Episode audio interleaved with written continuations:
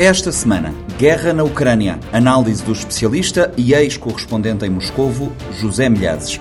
Cimeira Europa-África, o balanço do encontro de alto nível pela voz de Carla Grijó, embaixadora da União Europeia em Cabo Verde. Segundo ano sem carnaval, o que pensam os grupos na praia e no Mindelo e o que planeia a Ligoc em São Vicente? Respostas daqui a pouco.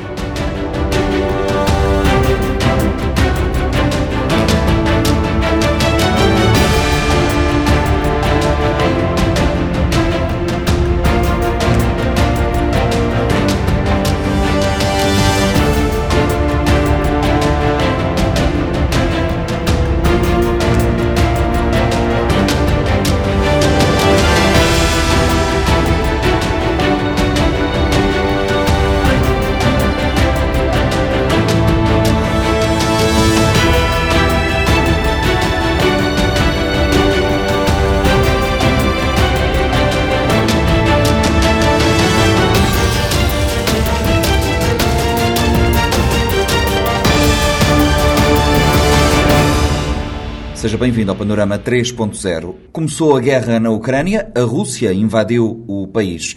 Em entrevista à RFI, José Milhazes, escritor e antigo correspondente em Moscovo, considera que nada parece poder travar no imediato Vladimir Putin e que se ele tiver uma vitória fácil na Ucrânia, como tudo indica, não vai ficar por ali quanto a Zelensky, presidente ucraniano, eh, diz eh, José Milhazes que é um presidente de um país que pouco ou nada pode fazer.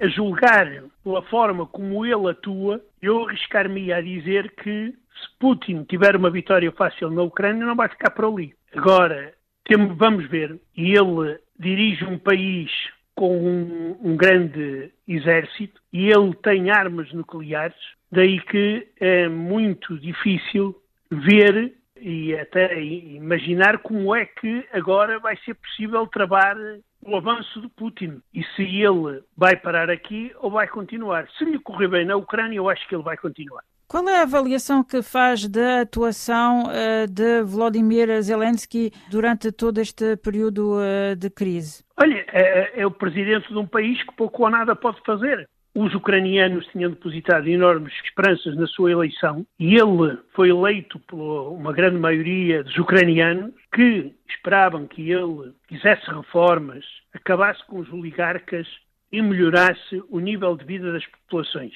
E ele estava a ter muitas dificuldades e claro que esta guerra com Putin em nada veio ajudar. E ele está numa situação muito complicada agora. Antes eh, desta ofensiva de Putin, houve uma série de diligências diplomáticas eh, para com eh, Putin. Isto não resultou, a seu ver, porquê? Porque, no fundo, Putin já queria, desde o começo, lançar essa ofensiva? Algumas das reivindicações que ele apresentava no seu ultimato de dezembro, ele sabia que essas reivindicações eram inaceitáveis nomeadamente no que diz respeito à, à, política de portas abertas da NATO e à política de adesão a esta da Aliança Atlântica. E ele sabia que os Estados Unidos e os países membros da NATO iriam dizer não a esta tentativa de Putin limitar a soberania dos países. E ele recebeu uma resposta muito firme, mas como ele não gosta de fazer figura de político derrotado, está a jogar com toda a sua força e, por enquanto, ainda não podemos dizer que ele perdeu, porque efetivamente é verdade. A comunidade internacional praticamente nada pode fazer contra a Rússia, porque a Rússia tem armas nucleares. As sanções, as sanções, o povo russo terá que as aguentar e penso que a Rússia está agora mais bem preparada para aguentar as sanções do que em 2014, depois da tomada da Crimeia. Mas eh, relativamente às sanções, portanto, há já uma série de personalidades próximas do Kremlin que são alvo de sanções. Julga que, no fundo, as sanções económicas, mesmo hipoteticamente dirigidas diretamente contra Putin, não vão surtir efeito? Não. Eu acho, pelo menos, não vão surtir efeito a curto prazo. As sanções, se tiverem algum efeito, será a médio ou longo prazo. E é por isso que Putin arrisca, porque ele considera que não há sanções capazes de o obrigar a mudar de política. E é o que ele está a fazer. Ele faz o que quer. As sanções vão afetar principalmente a população, os russos, e ele também sabe uma coisa, é que sanções, quanto mais fortes forem, não batem só nos russos, batem também nos europeus. E de uma forma muito dolorosa, nomeadamente com o aumento do preço do petróleo, etc. Por outro lado, a Rússia, apesar de continuar a ser uma potência militar, em termos económicos está a passar dificuldades. Qual é a margem de manobra que a Rússia tem neste momento para se envolver numa guerra? A Rússia, neste momento, tem uma coisa: tem uma grande reserva eh, em termos de moeda e ouro.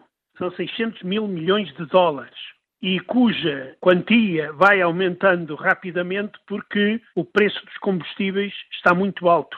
E a Rússia está a ganhar muito dinheiro com todo este processo. Agora, o que pode acontecer é que Putin não invista este dinheiro na modernização do país, mas principalmente na parte militar e nas Forças Armadas. E aí Putin certamente que virá a ter problemas. Quais são os eventuais trunfos que têm os países ocidentais, e nomeadamente a União Europeia? Não estou a ver quais. Não, não, não, não, consigo vislumbrar. Há potências que têm também a arma nuclear, não é só a Rússia? Sim, está bem. As armas nucleares existem não é para serem utilizadas. Existem exatamente para não serem utilizadas por ninguém. Daí que isso aí não é uma grande vantagem para os países ocidentais Claro que isto garante-lhes a segurança e protege da possibilidade da Rússia atacar com armas nucleares. Mas nós também sabemos que a própria Rússia também não deverá empregar este tipo de armas porque sabe os perigos que corre se os empregar logo que Vladimir Putin começou a dar os primeiros sinais de que ia lançar uma operação militar na Ucrânia, a Alemanha disse que suspendia para já a entrada em funcionamento do gasoduto Nord Stream 2. Julga que este argumento pode, a prazo, convencer Putin a voltar atrás, uma vez que a Europa e, designadamente, a Alemanha são grandes clientes do gás russo? São grandes clientes, mesmo sem o o, Nord Stream 2. Ou seja, isso, claro, que a não entrada em funcionamento desse gasoduto impedirá a Rússia de aumentar as suas exportações de gás para a Europa. Mas se ele tiver fechado, a Rússia ainda fornece quantidades muito significativas de gás, que torna alguns países europeus, e um tão importante como é economicamente a Alemanha, fiquem a depender do gás russo.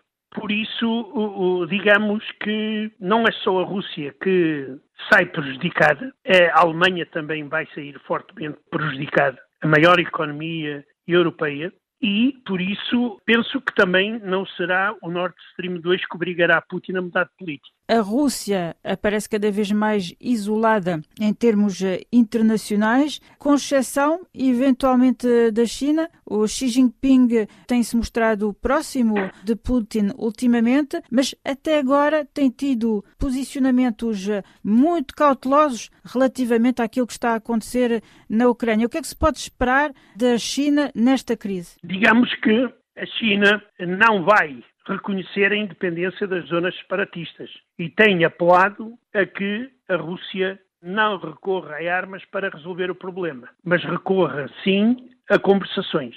Isto porquê? Porque a China não está interessada em que haja um grande conflito na, na, na, Europa, porque isso irá ter, provocar perdas muito grandes na economia chinesa, porque a Europa é um grande mercado para os produtos chineses. E no caso de uma guerra, os chineses não terão a quem vender muitos dos produtos que fabricam. Além disso, há aqui um problema também. Os chineses não querem abrir precedentes porque eles podem ser perigosos para a própria China. A China tem o Tibete, a China tem Taiwan, a China tem outras regiões que poderão ser, por exemplo, no caso de. Vamos supor que agora a China reconhecia as repúblicas separatistas de Donbass. No dia seguinte, os países europeus teriam um argumento ideal para reconhecer a independência de Taiwan. E claro que isso para os chineses é inaceitável. A seu ver, quais são os cenários mais plausíveis neste momento por parte, designadamente, da Europa e dos Estados Unidos face a esta guerra? Eles só podem continuar e intensificar o apoio militar e outro à Ucrânia em termos de armamentos, claro. Eh, claro que não vão enviar homens para a Ucrânia. Seria o início de uma guerra entre a Rússia e a NATO direto. E onde haveria uma enorme tentação de ambas as partes empregarem armas de destruição em massa, como são as armas nucleares. E pouco mais podem fazer do que isso.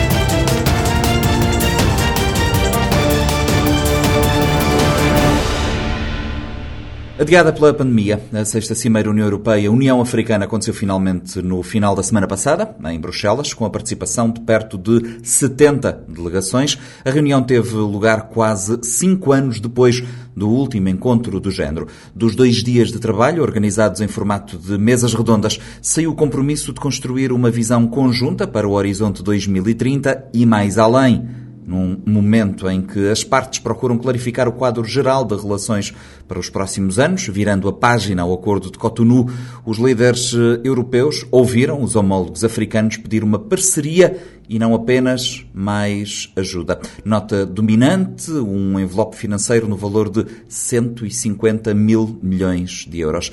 Carla Grijó, embaixadora da União Europeia em Cabo Verde, convidada desta edição do Panorama 3.0. Era uma reunião muito esperada, foi adiada no passado devido à pandemia e é a primeira reunião desta uh, dimensão entre os dois blocos desde 2017, a altura em que tinha ocorrido a última, a última cimeira. Esperava-se que desta cimeira saísse uma clarificação das relações entre União Europeia e União Africana e, portanto, entre países europeus e países africanos para o quadro pós-Cotonou. Eh, o final eh, efetivo deste acordo acabou por ser também eh, protelado devido à pandemia e, as negociações desse pós-Cotonou também foram elas sendo adiadas. Nós vamos ter a oportunidade daqui a pouco de esmiuçar algumas das questões concretas, mas de uma maneira geral, acha que esta foi uma cimeira clarificadora? Em primeiro lugar, agradeço o convite para, para estar aqui hoje na vossa rádio respondendo à, à sua questão, sim, parece-me que esta foi uma, uma cimeira produtiva.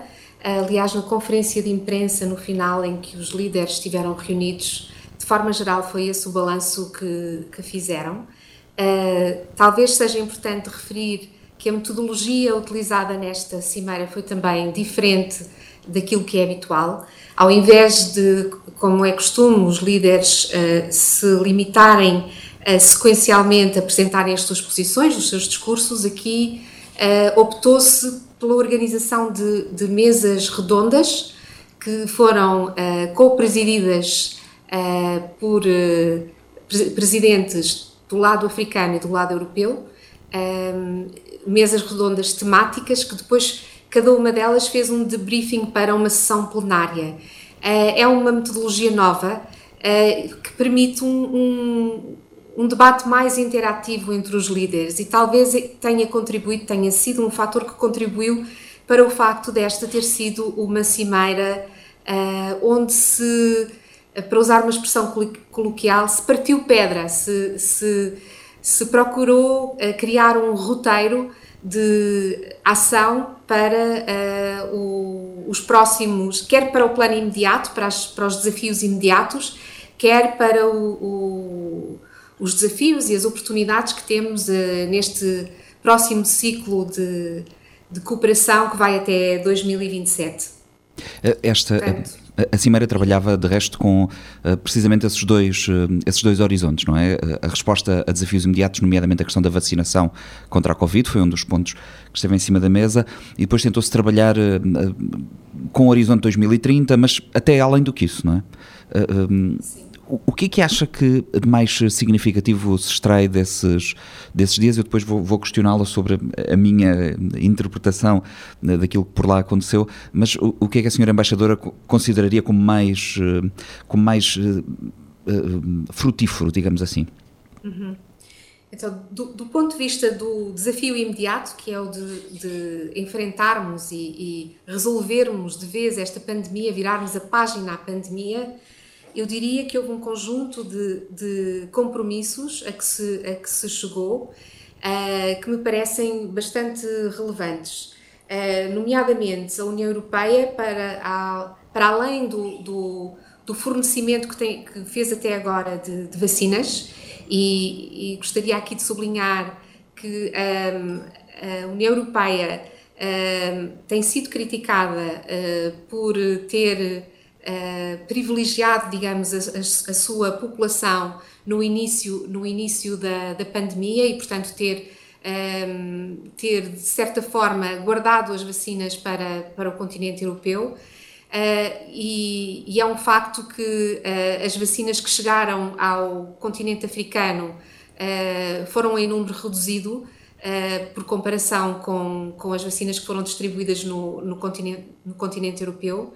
Mas também gostaria de lembrar que esta pandemia nos apanhou a todos desprevenidos e que, mesmo no continente europeu, no princípio, nos demos conta que não tínhamos uh, dentro, de, dentro da própria União Europeia capacidade para produzir vacinas. E, portanto, o grande, o grande salto em frente para, no, no caso da União Europeia, foi essa concentração que fizemos uh, na, na melhoria da nossa capacidade de produção de vacinas. Hoje em dia somos o maior produtor e fornecedor de vacinas e estamos agora em condições de poder partilhar essa, essa, esse, os conhecimentos que adquirimos uh, e a tecnologia que temos com uh, o continente africano. E um, uma das grandes, um dos grandes resultados, um dos deliverables, como se costuma dizer, desta cimeira, uh, aconteceu precisamente na véspera, o anúncio da, da, o apoio da União Europeia a seis hubs de produção de vacinas no continente africano, nomeadamente no Egito, na Nigéria, no Senegal, na África do Sul, no Ruanda e na Tunísia, eh, que vão, portanto, eh, poder produzir. O objetivo do continente africano, da União Africana, é, é o de conseguir eh, chegar a uma capacidade de produção de 60% das suas vacinas e medicamentos. E a União Europeia está plenamente a apoiar em pleno este, este objetivo da União, da, da União Africana isso ficou bastante claro durante esta cimeira. Um, e, e, vamos uh, mobilizar uh, ainda uh, a doação de, de, de doses de, de vacina. pensamos alcançar 450 milhões de doses até meados deste, deste ano. destes 450 milhões, também é preciso dizer que cerca de um quarto já foi fornecido ao, ao continente africano. E, para além disso, na nossa, a nossa equipa Europa, que reúne, para além das instituições europeias, também os Estados-membros, também uh, estão comprometidos e empenhados em mobilizar uh, cerca de 425 milhões uh, de euros para acelerar os, as campanhas de vacinação em África, em colaboração com o Centro de Controlo de Doenças Africano. Porque a, a, grande questão que se vai colocar a partir de agora já é não tanto a do acesso às vacinas, porque elas neste momento já são produzidas em número suficiente, mas sim a da logística das, das campanhas de vacinação, como fazer com que as vacinas cheguem de facto a, a quem delas eh, necessita. Chegando em tempo útil, eh, discutiu-se discutiu no último ano, por exemplo, vacinas que acabavam por ser desperdiçadas porque não havia logística suficiente para a sua aplicação dentro da margem eh, da sua, da sua validade. Deixe-me resolver já aqui uma, uma questão que foi pairando sobre a Cimeira. Nós ouvimos um responsável da União Europeia, eu penso que era o presidente do, do Conselho Europeu, falar sobre o assunto que é a, a questão da China. Eh, e a dada altura alguém questionava, mais uma vez, creio que o Presidente do Conselho Europeu, eu questiono a si também, ehm, esta cimeira também pretendia que a União Europeia um, ehm, tentasse uh, uh, recuperar o caminho perdido para a China nos últimos anos, naquilo que é a sua influência um, geoestratégica, a sua influência política no continente africano. Dir-me-á que não, provavelmente. É assim, uma coisa que fica clara uh, é, e aliás foi também dito pela Presidente da Comissão Europeia, é que a União Europeia é, sempre foi uh, um parceiro uh, empenhado e confiável para os países do, do, do continente africano. O que nós queremos é ser um parceiro de eleição e, e queremos, de certa forma, também nós já fazemos muita coisa no continente africano, em, em, em muitos domínios diferentes, uh, mas, mas, talvez não, não tenhamos nós, isso é inteiramente a responsabilidade nossa, do, do lado europeu, não, não temos uma, uma, o hábito de, de, de comunicar de uma forma estratégica sobre uh, os, as, as, áreas, as prioridades uh, em que estamos a atuar. Uh, e, e, estamos determinados a, a, fazer melhor essa, essa comunicação e, e, queremos continuar a ser um parceiro de eleição no continente africano. Penso que a uh, Europa e a África são parceiros naturais, têm uma agenda uh, muito partilhada na, naquilo que são os grandes, os grandes desafios que se colocam ao nosso planeta a União Europeia e, e, o continente africano, em particular a União Africana, têm uma agenda muito muito comum. Uh, e, e, penso que, que, temos no mundo no mundo em que vivemos que é um mundo de, de, de narrativas não é? É um mundo em, em, que de facto se confrontam narrativas.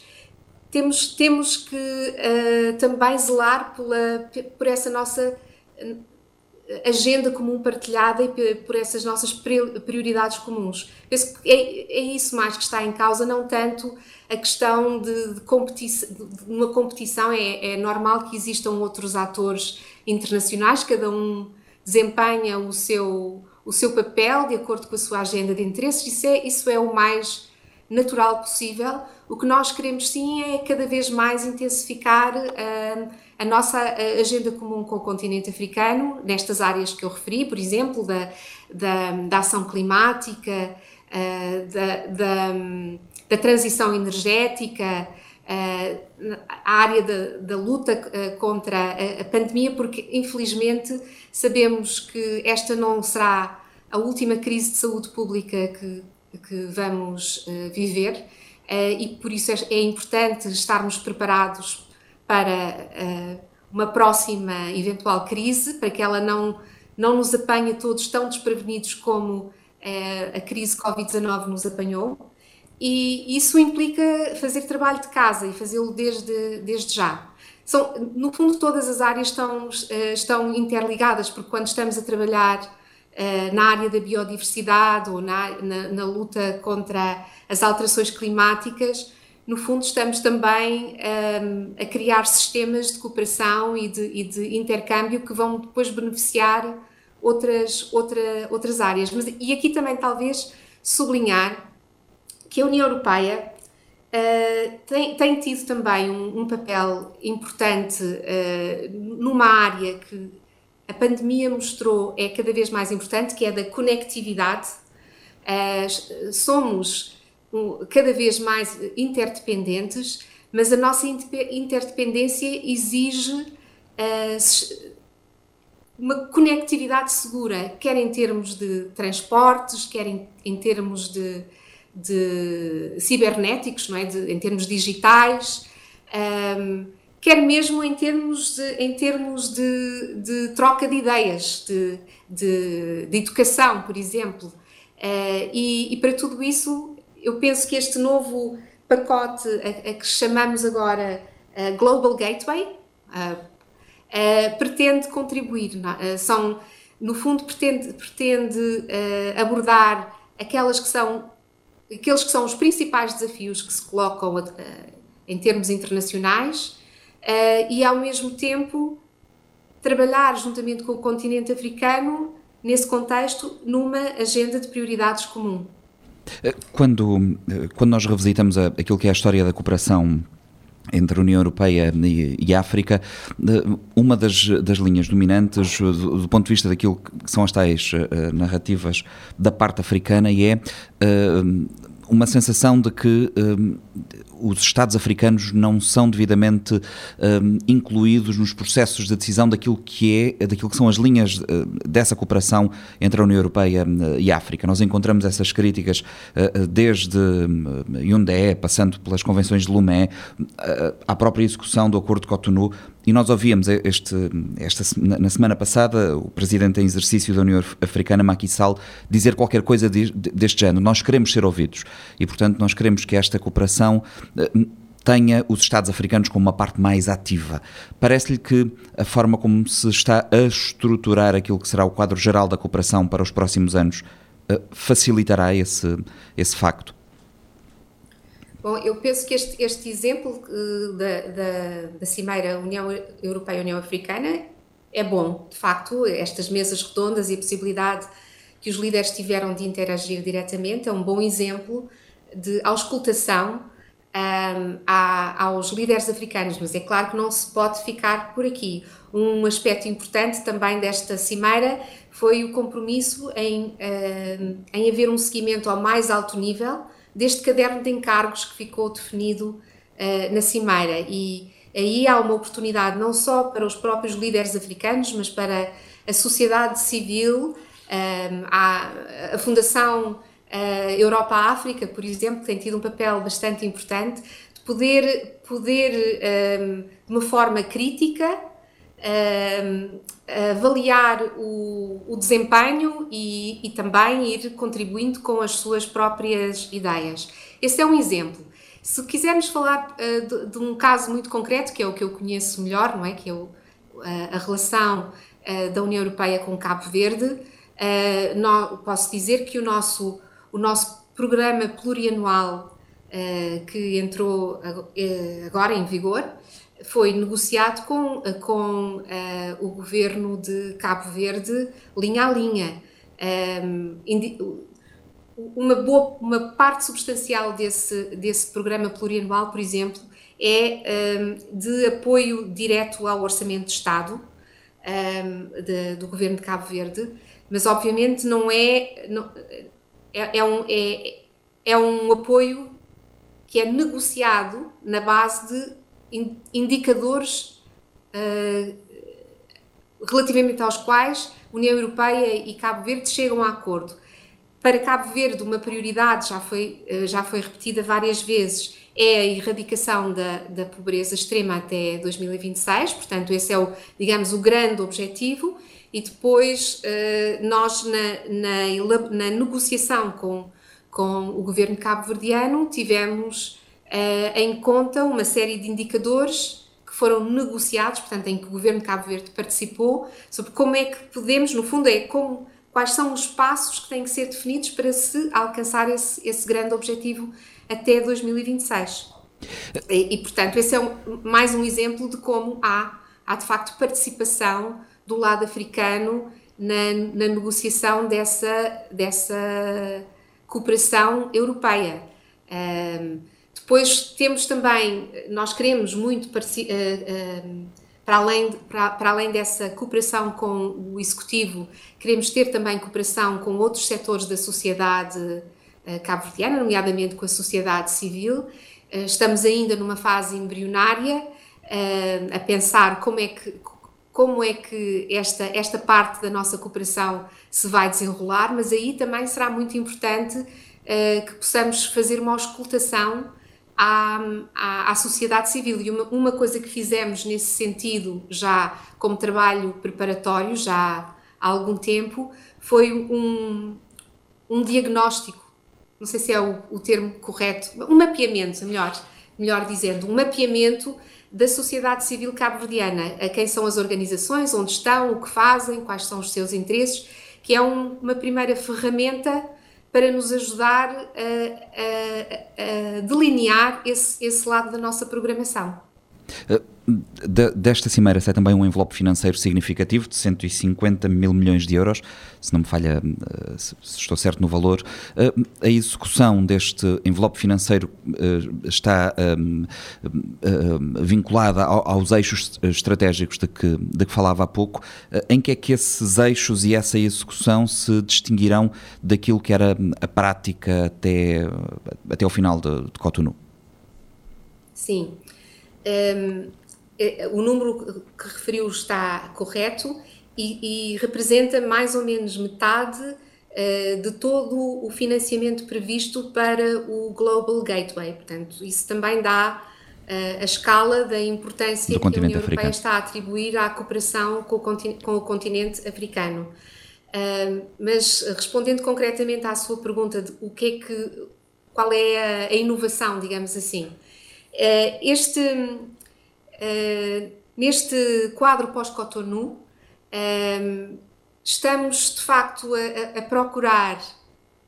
Primeiro, chegámos à conclusão que para conseguirmos concluir a Agenda 2030, uh, eh, o nível de financiamento que vai ser necessário implica necessariamente o envolvimento quer do setor privado, quer de instituições financeiras porque não é possível só com um orçamento público, mesmo com, o orçamento da União Europeia, um, uh, alcançar a, a, Agenda 2030 em, to, em, toda, em todos os seus objetivos.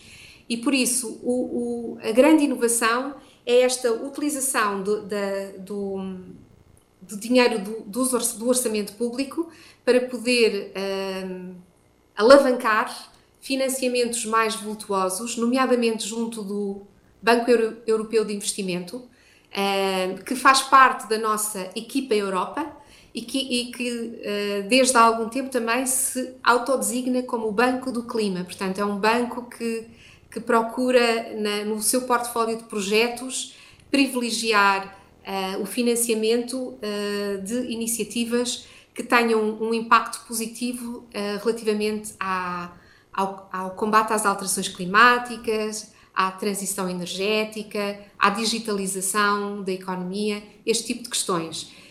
Um, já agora, aproveitava para referir que, que, Cabo Verde está também na vanguarda deste, deste paradigma, porque me, mesmo ainda antes do anúncio deste, deste uh, pacote, já uh, temos um primeiro financiamento em, uh, nesta nova, nova modalidade que chamamos blending. Blending porque, porque eh, faz a fusão de vários tipos de, de financiamento, financiamento público, financiamento privado. Um, e eh, esse, esse, primeiro blending em Cabo Verde é precisamente uh, cofinanciado pela União Europeia e pelo Banco Africano para o Desenvolvimento tendo em vista a reabilitação e extensão de dois portos, eh, um na Ilha do Maio, que está, que está, cujas obras eu visitei há pouco tempo estão em execução. E, e estão em franca, franco progresso. A previsão que nos deram é que possam estar concluídas em julho, esperemos que assim seja, e, e um outro uh, na, na Ilha do Sal, o Porto de Palmeira. Portanto, esse é um primeiro é um primeiro exemplo de, deste tipo de financiamento em que se juntam uh, o, o, financiamento público da União Europeia e um, eh, o financiamento de instituições financeiras. No fundo, o, o objetivo é que o financiamento público possa servir para reduzir o risco uh, e possibilitar uh, a concessão de empréstimos para este tipo de grandes projetos de infraestruturas em termos mais concessionais. E o objetivo também é que, uh, neste projeto não, não, não é o caso, mas noutros projetos será, por exemplo, uh, muito uh, o caso das energias renováveis, procurar atrair também empresas. Um, e para atrair empresas, de facto, é muito importante que as condições de financiamento sejam acessíveis e, e, e sejam atraentes para, para, para, para as empresas. Por isso, o, o, o segundo, a segunda prioridade do nosso programa plurianual com Cabo Verde é precisamente de trabalhar com o governo na, em todos os aspectos regulatórios uh, que uh, possam facilitar este, este tipo de atração de, de, de, investimento para, para Cabo Verde.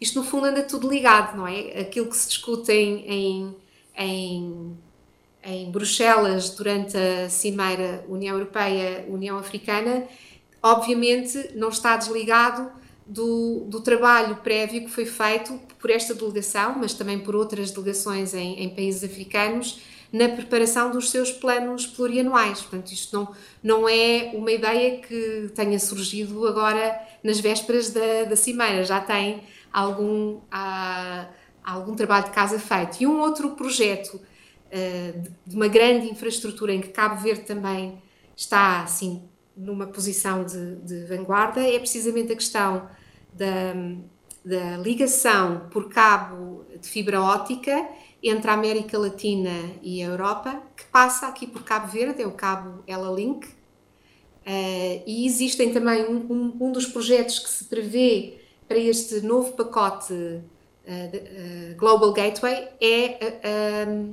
o financiamento de um novo, de um segundo cabo de fibra óptica entre a África e a Europa, porque as ligações, uh, estas ligações que permitem depois a economia digital, a internet, a internet mais rápida, vão ser fundamentais para acelerar um, o desenvolvimento económico dos países africanos.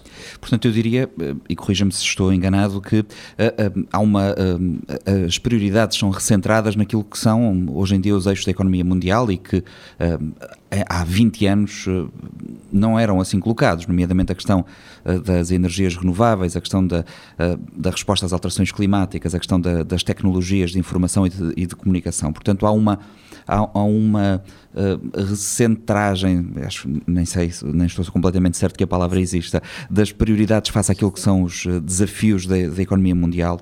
Um, ehm, hoje em dia.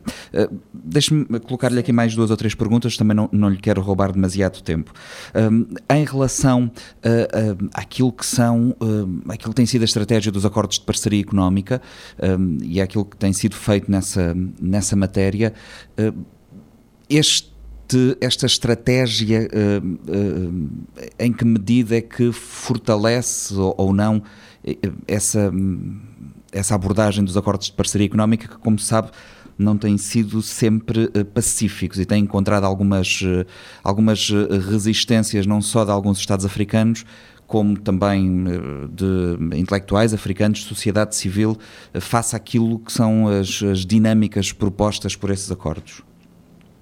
Bom, eu não sou uma especialista nesse, na, no tema de, dos, dos, destes ACE. Uh, eh, sei que eles são controvertidos um, e, e, que, de certa forma, têm estado um bocadinho na, na, no, no, freezer, não é? no congelador. Não, não, não, não têm, na prática, não, não têm logrado grande, grandes avanços. Esta, que, esta abordagem que, que sai de, desta cimeira, eu penso que tem uma vantagem que é de, de ser mais pragmática, porque está a partir de, de uma lista de. de uh, não sei. Uh, encontrar, não encontro agora uma expressão em português equivalente, flagship uh, projects, portanto, de projetos que já existem, alguns já estão em curso e que são que estão acordados com os países africanos, em que existe um interesse, em que existe um interesse mútuo que está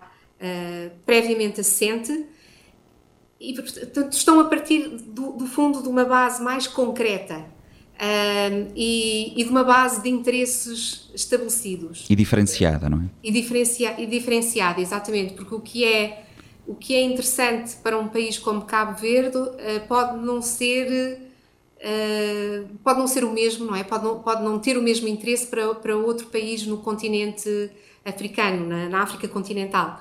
Um, e essa diferenciação é, é, importante e talvez essa, essa, do meu ponto de vista, embora como eu diga, não, não seja uma especialista no tema, tenha, tenha, seja o, o, principal óbice deste, desta arquitetura, destes acordos. Um, é não, não, é difícil que haja one size fits all, fits all né, em relações internacionais, não é?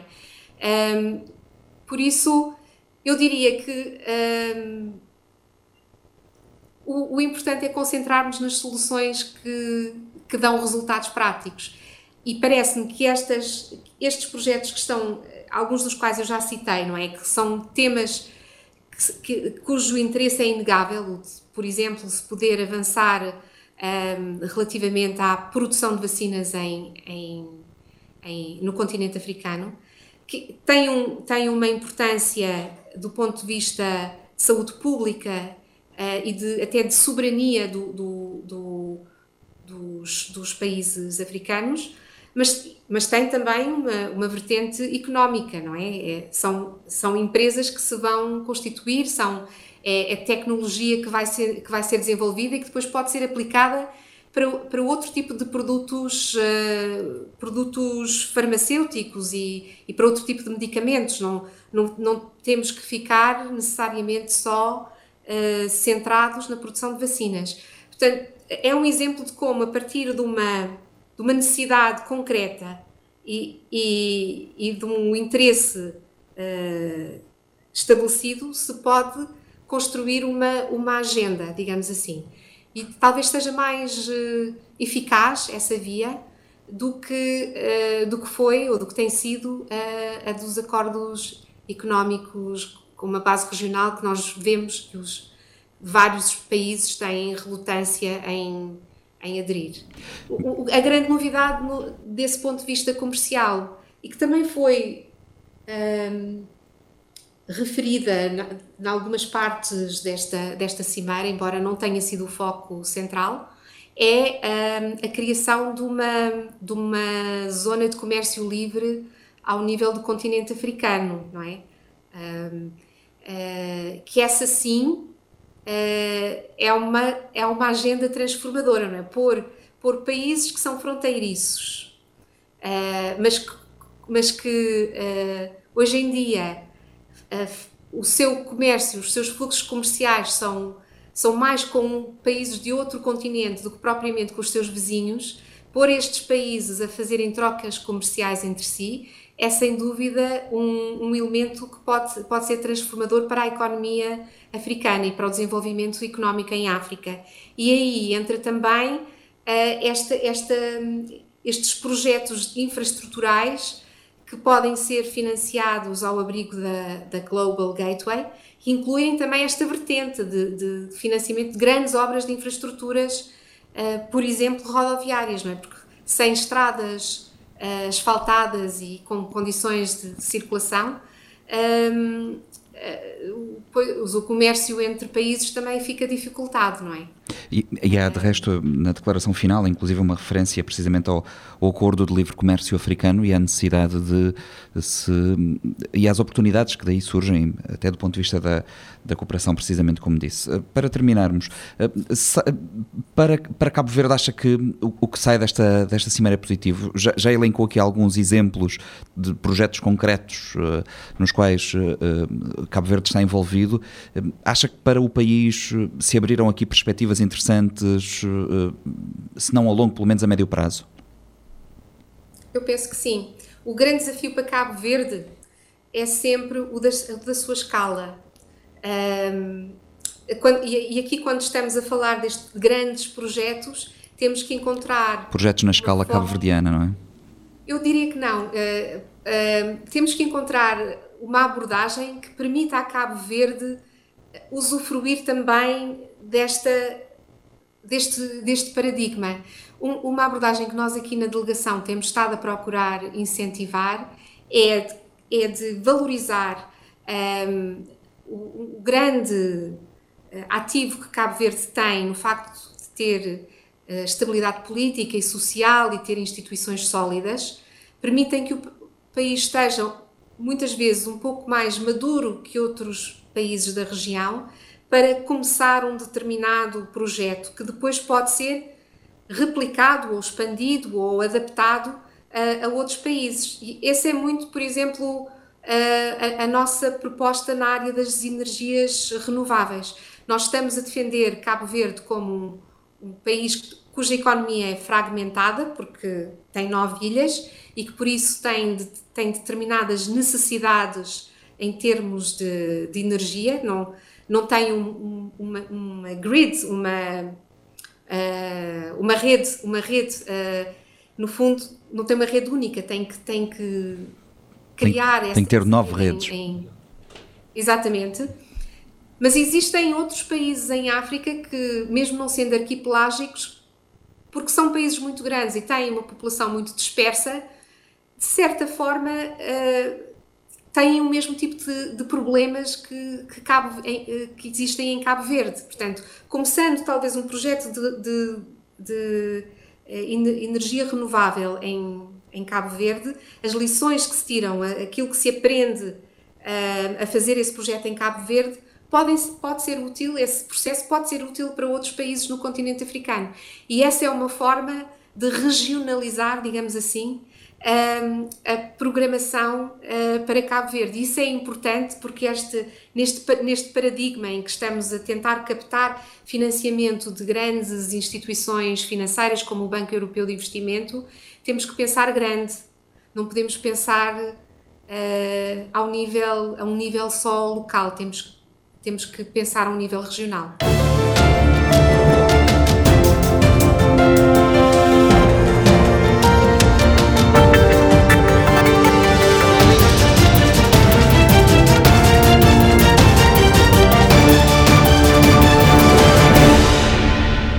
Pelo segundo ano consecutivo, Cabo Verde não realiza qualquer evento de carnaval devido à pandemia de Covid-19, decisão anunciada em janeiro. Na altura, o Executivo justificou a medida com o aumento exponencial dos casos de Covid-19. Pelo menos no calendário, o carnaval estava marcado para 1 de março. O Panorama 3.0 ouviu representantes dos grupos oficiais no Mindelo e na praia. A pandemia voltou a cancelar o carnaval este ano. São Vicente é a ilha onde a festa do Rei Momo tem a sua maior expressão a nível cultural e econômico, pelo que o cancelamento tem impacto na economia e na vida de quem depende do carnaval. Jailson Juf, presidente do grupo Cruzeiros do Norte, manifesta tristeza por mais um ano sem folia, principalmente porque os trabalhos já estavam em andamento. Nós recebemos notícia que tinha carnaval grande tristeza, que já não estava de, de preparar, ainda tinha começado mesmo o trabalho de estaleiro, o projeto já estava pronto. Nós que é amante de carnaval, é, tinha tristeza que já tinha passado estamos sem carnaval. Ainda tinha mandou buscar material no, Brasil, a gente tinha comprado material, e inclusive já não, não, ficar, não tem visto uma trabalhador até que não sabe trovar. Uh, Juf, vou dizer-me que uh, já você estava a preparar algumas coisas neste estaleiro. Significa algum, algum prejuízo ou nem por isso? É tipo, prejuízo é um pouco, não que já é trabalho já, já fui uh, avançado. Agora, ele não tem tipo problema, mas é trabalhadores. Trabalhadores já tem há tinha um ano e tal sem trabalhar, que tive essa esperança que está a ter já tinha começado a trabalhar, acho que está a ganhar um sustento, que é que pandemia, acho que tem tido é, trabalho, acho que até um meio ter um sustento e essa notícia, que, que eu podia fazer carnaval, felizmente, é, em causa que nós todos sabemos, de uma pandemia. Jailson Juf lamenta o facto de também não ter sido autorizada a realização de uma transmissão online para que o 1 de março não passasse despercebido. Nós estamos muito contentes que é uma decisão que governantes tomar relação a eh, que tem carnaval, nós entender, mas nós queremos uma atividade para estimular eh, figurantes, e mesmo os trabalhadores que nós até querem apresentar um, um live para dia de carnaval e as catitas já a gente fazer, que era uma coisa assim publicitária e durante nós trabalhar na contra futebol, nada contra o futebol, que futebol também é a segunda paixão, mas até contra futebol de gente de trabalhar jogo, de gritinho, de esbar, que tocatinho na coisa e Agora eles que te dá autorização de um live para poder incutir figurantes aquele espírito de carnaval, porque já assiste carnaval na casa, no sistema telemóvel, no sítio, um pouco triste quando a gente fez autorização para fazer uma atividade desse. Nunca podemos ter na rua, mas nunca podemos deixar de transmitir aquela cultura Para o próximo ano, o líder do grupo carnavalesco Cruzeiros do Norte prevê uma retoma difícil, apesar de não estar convicto de que o evento regresse em 2023. Também os Estrelas do Mar manifesta tristeza por não ser possível realizar o carnaval. O líder do grupo, Fernando Fonseca, reconhece que é preciso esperar que a situação pandémica melhore para, em 2023, compensar os dois anos sem carnaval. Para mim, é bater show, porque se meter na frente a liderança do grupo de carnaval é para a cultura de São Vicente estar lá na Céus e como carnaval é uma coisa que muito sentido muito pode dar boa fatia para ele, muito ficar triste porque nunca tive fazer o que não queria fazer para a minha cidade, para a minha vida. Por isso é uma coisa que para mim ficar triste, mas levando em conta que da situação do momento, apesar mesmo que é tão bocado melhor, mas uh, não tem que conter e fazer tudo por tudo para o próximo ano, não fazer o melhor para compensar ajudou João que não parou. Fernando Fonseca diz que os Estrelas do Mar já estava a preparar o desfile de 1 de março com música e enredo praticamente prontos. Tudo fica para o próximo ano. Agora, em termos de financeiro, como pode pôr incógnita, mas não estou também que tudo bem mudar para positivo.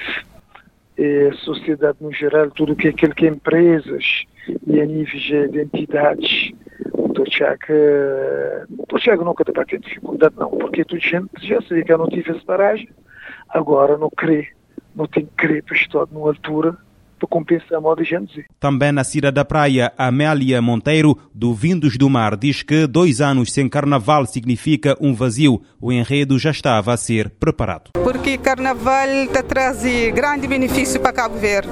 Em primeiro lugar, carnaval está gera emprego, está movimenta turismo e está traz turistas de várias partes do mundo. Por isso, nos sente um pouco assim isolado sem carnaval. Sim, eu não tinha preparado algumas coisas. A nós, em primeiro lugar, já não está a preparar nosso tema, para onde não sabe, mas tinha aquele, aquele parte principal que é tema e para não poder desenvolver, desenvolver o nosso trabalho. Ainda na capital, o Vindos da África já tinha começado a trabalhar o tema para este ano. José Gomes esperava que os desfiles regressassem à Avenida Cidade de Lisboa, mas garante que o trabalho feito fica para o próximo ano. Ultimamente, com expectativa, até mesmo por tinha carnaval, como já não tinha tema preparado para ano, já não começar a fazer alguns peças montados, já não começar a montar alguns peças, que é só para um fora depois povo aquele resto de coisas que necessário. Então, no caso, depois que não torna guarda praticamente tudo que as coisas levam para esperar aqui e dias melhores contigo. Os grupos carnavalescos aplaudem a decisão do governo que manteve o financiamento aos grupos apresentados pelos grupos de carnaval, apesar da decisão de suspender todas as festas e desfiles devido à pandemia. E a Liga Independente dos Grupos Oficiais do Carnaval de São Vicente garante que os trabalhos dos grupos já iniciados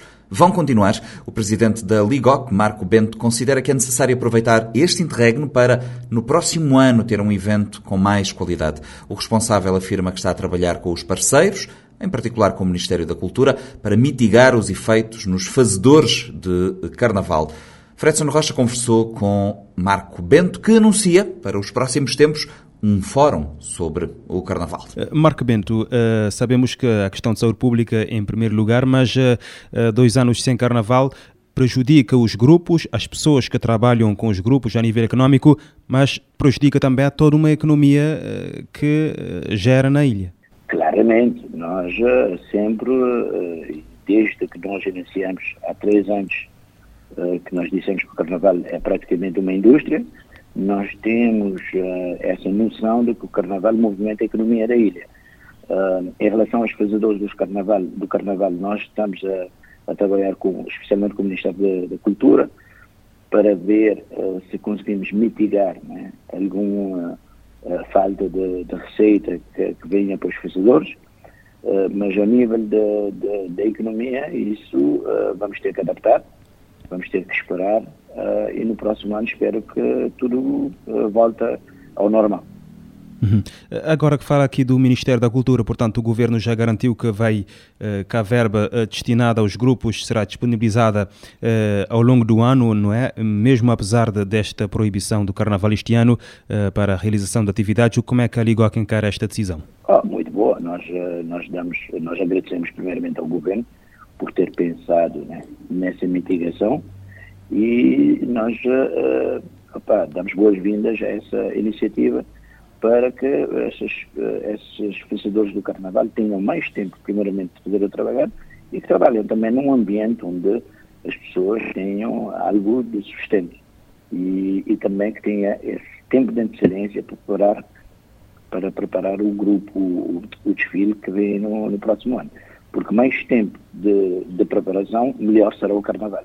Hum. Nós queremos voltar, eh, depois de dois anos sem Carnaval, queremos voltar com com algo que, que seja muito, uh, que seja inédito por, ou uh, em grande para as pessoas sentirem que o Carnaval ainda está vivo e que vamos continuar a fazer. Eh, uma das questões que têm sido colocadas pelos grupos tem que ver com a questão de estaleiros próprios para a realização de, dos trabalhos, não é? A Ligoc está a par disso? Sim, isso é, uma, isso é histórico. Né? Uhum. Os grupos reclamam uh, que não tem condições de estaleiro, ou senão que o estaleiro é adaptado. Acha que já é a altura, tendo em conta o nível que o Carnaval de São Vicente já atingiu e está a atingir, uh, dessa questão ser resolvida? Completamente. Eu acho que daqui a um ou dois anos, uh, e o máximo três anos, já teremos condições onde os grupos terão os estaleiros próprios uh, e com uma área de, de trabalho dedicada exclusivamente aos grupos. Agora, isso tem que ser trabalhado vamos pedir e vamos com essa, uh, nós estamos ainda neste momento a preparar o fórum de carnaval que vai ter, isso será uh, virado dos subsídios que vamos escolher durante o fórum e, e nesse subsídio também eu acho que essa parte que é especialmente dos talês entrará dentro do plano estratégico que tencionamos elaborar juntamente com o Ministério das Indústrias Criativas. Uh, Fala-nos um pouco deste fórum. Uh, sim, é um, é um fórum que vai colher subsídios. Uh, nós nós queremos que esse fórum seja patrocinado por entidades estrangeiras, os que atuam especialmente em Cabo Verde, né, o Banco Mundial, a União Europeia, podemos até incluir outras entidades que estão perto do, do, Banco Mundial, um, mas que, que, que, vamos tentar trazer uh, pessoas que têm algum conhecimento na área do Carnaval e que já trabalharam e que já fizeram planos estratégicos para outras paragens e isso é muito importante para nós porque vai nos delinear como é que nós vamos fazer o, o Carnaval nos próximos cinco anos e qual será, a, a, qual, qual será o, o impacto que, que trará no, na, na, na, sociedade e também na, na, na parte económica da ilha. Uh, e, mas não só na ilha, também em Cabo Verde. Porque no, o que nós queremos fazer é dar o Carnaval uma projeção onde as pessoas que estão nas outras ilhas uh, tenham vontade de vir passar uh, o Carnaval em São Vicente. Isso já podemos falar é do turismo. Por isso que eu, eu pessoalmente tenho defendido que o Carnaval tem que estar indexado ao, ao Ministério do Turismo também, para que nós possamos fazer um trabalho em conjunto não é? Uh, de, um, de, um, ecossistema onde a cultura, o, o, os poderes uh, locais, uh, especialmente a Câmara Municipal e, e, e o, Ministério, o, Ministério, do Turismo tenham um envolvimento para podermos traçar, porque o Carnaval bem pensado e bem, e bem planeado, é algo que se prevê uh, de um ano para o outro ou, ou, ou, ou, ou de anos uh, do futuro. Uh, um exemplo, eu quero que os, que os, turistas de um ano anterior já tenham já planeado o, o carnaval em Cabo Verde e qual seria o grupo que irão desfilar, porque é isso que nós queremos atrair. Fazem isso em outras paragens, nós também queremos fazer. Uhum. Este fórum acontece quando? Uh, nós estamos a preparar uh, era o fórum para, para, acontecer logo após o Carnaval. Como não aconteceu o Carnaval, uh, mais tarde daremos uma, informaremos quando é que o fórum irá acontecer. Uh, contará que pessoas internacionais? Uh, há vários países do mundo que fazem o carnaval e, esse, e, esse, e essas pessoas estão uh, bem, bem informadas do que se passa no, no carnaval de, de, Cabo Verde, especialmente aqui em São Vicente. Então quer dizer que nós podemos ter pessoas que vêm do carnaval que se faz na Holanda ou um carnaval que se faz no, no, na Inglaterra ou nos Estados Unidos ou nas Caraíbas. Uh, nós vamos ver qual é o que melhor uh, uh, se adapta ao nosso carnaval e vamos buscar esse especialista que nos trarão alguma mais-valia para, para poder traçar esse plano estratégico. Aqui em São Vicente já tem um local previsto para este evento? Ainda não, ainda estamos à procura, é algo que vamos, vamos ter que ver, mas acho que lugares aqui não falta. Uh, é, não vai ser um evento de, de, de, de, grande envergadura, mas poderá ser, poderá ser um evento que será feito durante uma semana com, com pequenos workshops e uh, em vários lugares uh, que poderá não ter, não necessitar de um espaço uh, que, que, seja muito grande, mas opá, que, que conseguimos através das universidades né, e espaços que aqui existem e uh, fazer parceria com esses, uh, com esses lugares e, e tentar fazer esse fórum. Panorama 3.0 é o programa de grande informação da Rádio Morabeza, disponível em diferentes horários e frequências. Estamos também online, em formato podcast, em radiomorabeza.cv, no Spotify, no Google Podcasts e noutras plataformas de streaming. Esta edição contou com a participação dos jornalistas Fredson Rocha e Lourdes Fortes. Eu sou o Nuno Andrade Ferreira. Até para a semana, no Panorama 3.0, o seu programa semanal de grande informação.